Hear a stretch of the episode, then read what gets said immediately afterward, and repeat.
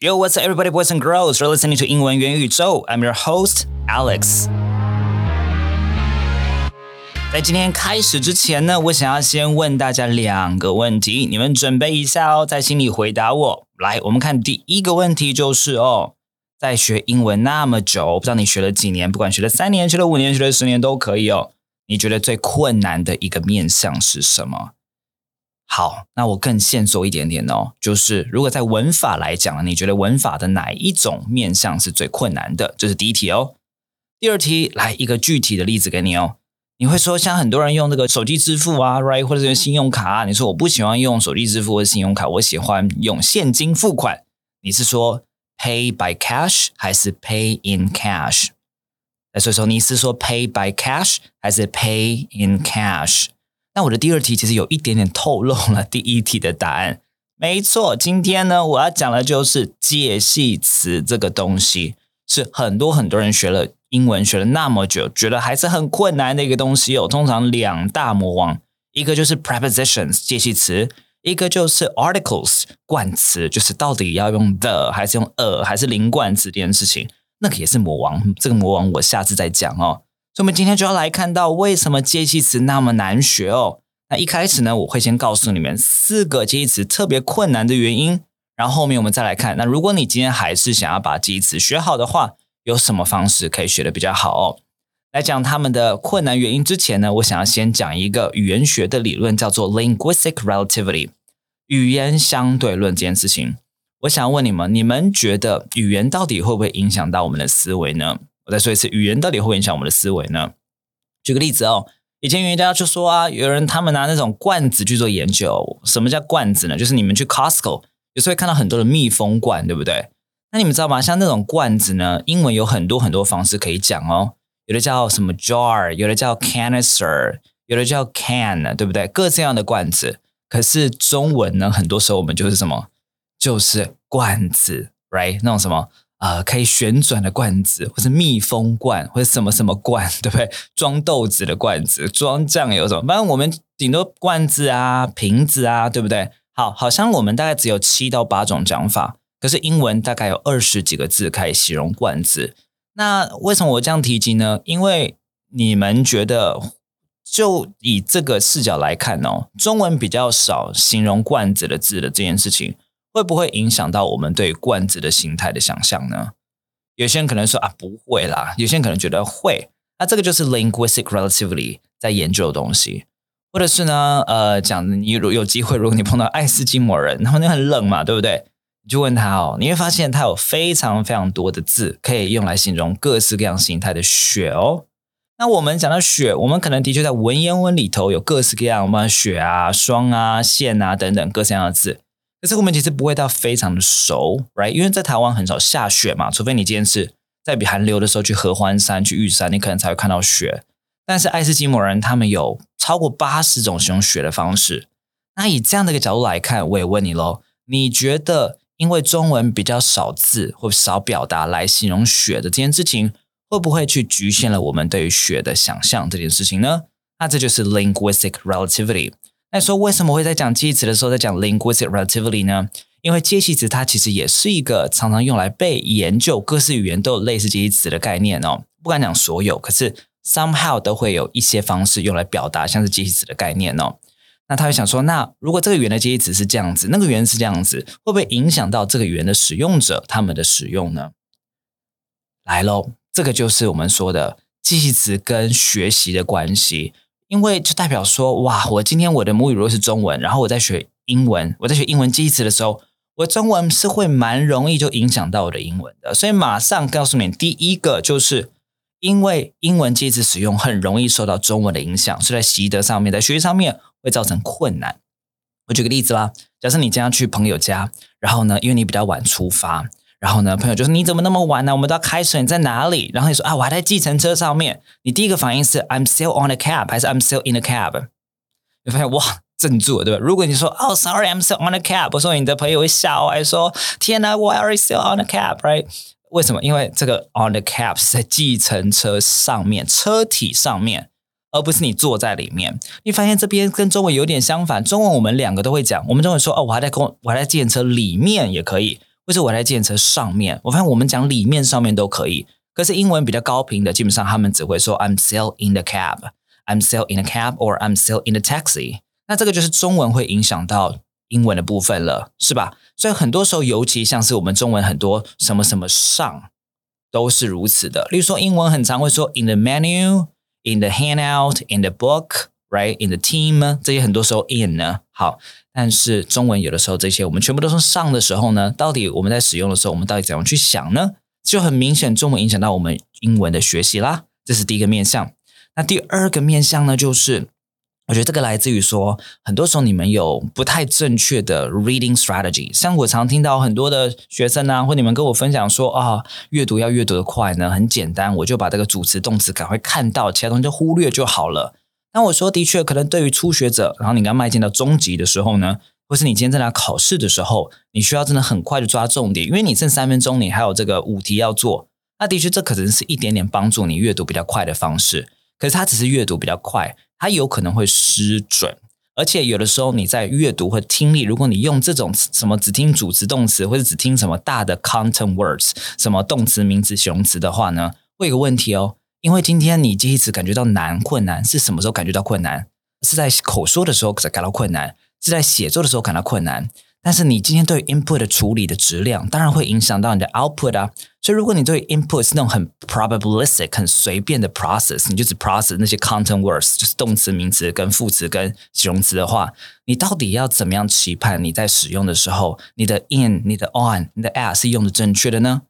好，所以这个是一个很大很大的问题，就是我们在做 input 的处理的时候，其实根本也没有处理好。那我们要做 output 的时候，当然会有困难。这部分能怎么做？我就鼓励大家，你们今以后在做阅读听力的时候，特别去听看看，特别去阅读看看介系词。这时候你在做阅读的时候，你想增进能记得，可能就不是 reading comprehension 了，可能不是文法了，可能不是智慧了，你就专怎么样？你就专帮我把 in、on、at、within 呢这种东西把它挑出来吧，好吧？例如说，你可能看过一本原文书，因为我这本看过了，我说这次没关系，你就把它打开其中几页。你很喜欢的几页，然后把介系词全部都圈出来，然后你问自己，你可不可以理解这些地方它为什么这样使用介系词？这就是稍微去将你的专注力、注意力放在介词上面，对 input 去做比较有效的处理。这时候你 output 可能相对也会学的比较好一点点。所以这是第二个，我说哇，为什么这一次他学不好的原因？因为我们在处理它的时候，本身就是处理的比较 shallow，处理的比较 probabilistic，比较随便一点点。好。那再来第三个原因喽。第三个原因是因为很多很多 input 都是不太可靠、不太 reliable、不太强的、不太 robust。你说什么意思？input 不太 reliable、不太可靠、不够强，意思就是哦，很多时候母语人士在讲一句话的时候或一个字的时候，他们可能会选择不同的介系词。我举个例子啦，假设你今天要说嗯 discussion，好讨论这个东西，那讨论什么事情呢？我可以说 that was a discussion of global warming。那你可以 That was a discussion about global warming。那当这 of 跟 about 都可以的时候，我要选哪一个呢？我跟你讲，两个都是可以使用的。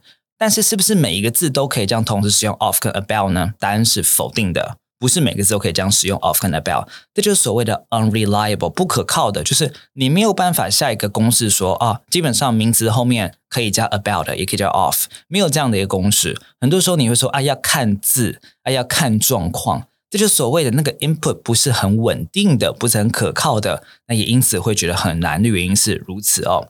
或者是呢，假设今天我说呃，they talk about something，跟 they talk over something 好了。当我说 they talk over something 的时候，我在讲他们讨论什么事情。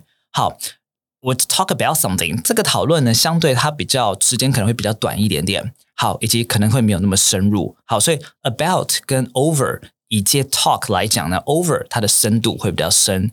它会比较 careful，还会比较缜密这件事情，所以 talk 后面加 over 加 about 都是 OK 的，可它的意思不太一样。这个是不是就是要去想，然后呢，你要去思考背后是什么意涵，才能决定怎么使用？所以这个又是 input 造成我们的困扰，我学习的困扰的部分了。第四个面向就是，你知道很多介词它有抽象也有具象，诶，什么叫有抽象也有具象？我举个例子哦，假设今天。我说啊，in the living room，right？in the living room，结果 in the living room 你们都会，in the student center，right？in the student center 没问题吧？in the classroom。所以不管是 living room、classroom 还是 student center，你们都会，而且这个 in 你们也不会改，说好难的这个 in 很难。但是当我今天说你今天要做英文简报的时候，这句话我就说 in making a presentation in English，in making a presentation in English。这时候我用的 in making a presentation，我用的是 in making a presentation，意思跟 when you are making a presentation 有一点像。 这边的 in 呢，它用来表达一个状态，它用来表达一个 situation。当你要什么的时候，这个 in 呢，我想问你，它跟 in the classroom、in the living room，它的难度有没有一样？它难度当然不一样，因为根本你以前可能就没有这样讲话过，right？啊，可是我跟你讲，牧人是超爱用这个 in 的。那怎么办呢？Right？In discussing such ideas，在讨论这样的想法的过程。这也是这样的 in 嘛，它跟 in the process of 就有点像了嘛，在怎样的过程，在怎样的状况，是不是很抽象？所以哇，原来记忆词还有分成抽象还有具象，没错。而且大致来讲呢，抽象的记忆词都会比较困难，也是你们罩门。但是大部分的参考书呢，你去外面看，去成品、去博客来看，去某某看一堆的书，你看到讲介系词的，大部分都在讲什么东西？都是那种可以画画画的出来的，有没有那种美国、英国的书，都是可以画画画的出来的。不管你今天是在场馆里头啊，还是你在什么地方啊，等等的啊，你们学那个具象这些词学了一辈子了，该是把重心放在抽象的这些词了，因为抽象的这些词才是这个你们写作文的时候，你们写 email 的时候，你们在讲话的时候会错的。好，而且呢，抽象介词用错的时候，其实很多时候意思会有点搞不清楚。具象的介系词，只要你不要很夸张啦，弄什么本来是 on 的，你讲成 under 这种呢，这种是真的很夸张啦。或者本来是 for 是支持的，你讲成 against 这种反对的，不要这么夸张的状况。大部分时候，你就算用错一点点，其实不要 gain。那我讲不要 gain 的面向是说，对方通常他可以用上下文推敲你要讲的东西。OK，好，所以我刚刚讲了四个这一词学习的难处了，对不对？所以接下来最后我要跟你分享几个，我觉得那我们用什么学习方式呢？来，第一个你们好像记给我记起来哦，就是。哎，不要用一些不合理的公式或者方式来学习介词词，好不好？拜托，哎，就是有时候你们会真背什么东西，说啊大地方啊要用 in 啊，然后小地方啊要用这个 at 啊，然后中间大小就用 on 这样子。我说你们有没有听懂我们在讲什么？你们真的能学得起来吗？什么叫做啊大中小？大中小这个是绝对概念吗？它当然是相对概念啊。我们今天。啊，这个跟郭台铭比，我看这个我们跟郭台铭比也很很很穷，然后我们跟 Elon Musk 比也很穷，这个是不好例子。那我我这样讲好了，我们可能一一天觉得说郭台铭很有钱，可是。隔天我们把郭台铭去跟 Elon Musk 比的时候呢，他相对没有那么有钱了嘛，对不对？所以我今天如果说啊，如果很有钱的话，你要加 A；相对比较不有钱，你要加 B。那我想问你，郭台铭是 A 还是 B 呢？这些东西其实量化的东西很多时候是相对的概念，所以相对的概念怎么可能去跟语言的使用这样子去呃做一个连接呢？所以不要记那种很奇怪的。还有什么时间的长短啊？长比较长的话用什么？比较短用什么？说真的，你你看听啊无，我我听啊不呢，我听啊不呢，就是我真的听不懂怎么用哦。那第二个部分就是你们学介词的时候，不管你今天学 at，你学 in，你学 on，你要学的是它跟那个背后代表的意象的连接。什么意思？我举个例子啊，假设这样 at at 相关的，它会比较准确。好，它是有个目标的感觉，以及它的 focus 会比较小一点点，相对小一点点。好，或者是呢，好，它会有一些攻击性。那这个就是 at 它的意象。那这时候你真的碰到 at 的时候呢，你会比较容易能够去理解这个东西为什么是这样子用的。但我必须说，这样的一个意象跟 form 跟那个 at 的连接呢，也只能解释一部分的用法啦，它也不是所有都可以解释的。可这是其中学习的一个面向。OK，好，那再来就是第三个，就是千万不要太钻牛角尖，可以吗？因为包含连接词。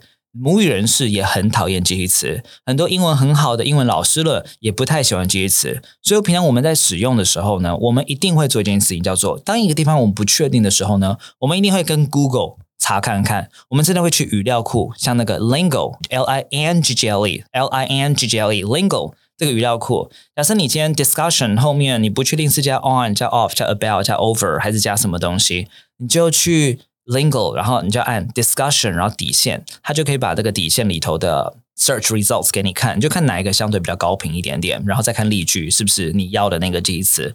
好，有时候不确定你就去查，因为你查过了以后，你以后就不用查了。然后说真的，你会用的字，每个人会用的字其实都很限定。我们这会讲的话就是那一些而已。你把你平常常用的、常讲的那些，就把它用对。然后用工具来帮助你把它查对就好了。所以不用去思考说啊，是不是在讲话的时候，是不是以后我都不能查查，好像作弊。没有人这样的。任何把语言学得很好的人，过程当中都是有很多很多查阅，很多很多的验证，这个是非常重要的一个观念哦。然后再来最后一个就是呢，还是可以用一些语块跟片语来帮助自己学习介系词啦。因为有很多的像是片语动词啊，什么 turn on、turn off，有没有 result in、result from 这些，它里面都是有记系词的。那可以直接从这个记忆词来做个切入，那或者是可以直接用愉快的方式。举个例子，如果很多的片语都愉快啊，像我说他突然出现，叫做 he show up out of the blue。He show up out of the blue。这边的 out of the blue 里面是不是有 off 这个介词？那这边你会搞混说哦是 about 还是 in 吗？不会，out of the blue 对来讲就是 out of blue，因为你用成语的方式把它记起来了嘛，对不对？会像是说，假设你今天身体不太舒服，他会说 I'm feeling under the weather。好，I'm feeling under the weather。这时候 under 你要不要去思考要不要用 within，要不要用 beneath 之类的？不用嘛，就是 under the weather，因为你就是把它记起来这个愉快而已。那你说哦，这样不叫死记吗？所以死记死记有一个好处就是呢，它可以呃，你今天就算没有学好，你还是记得，因为你就是把它背起来嘛。这是第一个。然后第二个呢，就是其实学习里头有一个，我们有一个能力叫做归纳能力。那什么是归纳能力呢？这就讲到大数据这个东西哦。你说很多时候数据越多啊，电脑可以给你做出的预测或决定就是越准确。那这不是很像我们的大脑呢？当我们今天的记得愉快，当我们今天的例句，当我们记得用法越多的时候啊，我们对于这个介系词 in 呢，这个介系词 at，这个介系词 on，它是什么意象？它代表了什么？我们可以做出比较正确的判断，因为我们有足够多的 examples，exemplars 在我们的头脑里头。那所以我们做出的预测就会比较准一点点。如果今天你原本会的词汇就非常少的时候，或你会的片语非常少的时候，你到底要怎么样去对于介系词的使用去做出正确的判断呢？这个是天方夜谭，这不太可能的。所以我觉得用愉快，然后呢，你累积够多以后，慢慢去思考说，哎，奇怪，这些愉快共同都有 on 呢？那他们都有共同这样的感觉哦，原来 on 它代表是这样的意象，这样是一个比较好的一个学习的方式喽。好啦，一样，希望你们喜欢今天的介绍哦。那如果你想进的 podcast 讲义，你只要在 Instagram 的动态帮我分享 podcast 一小段内容再 tag 我的 IG Alex Wen English，我就寄给你喽。好啦，那我们下周见，See you next week，拜拜。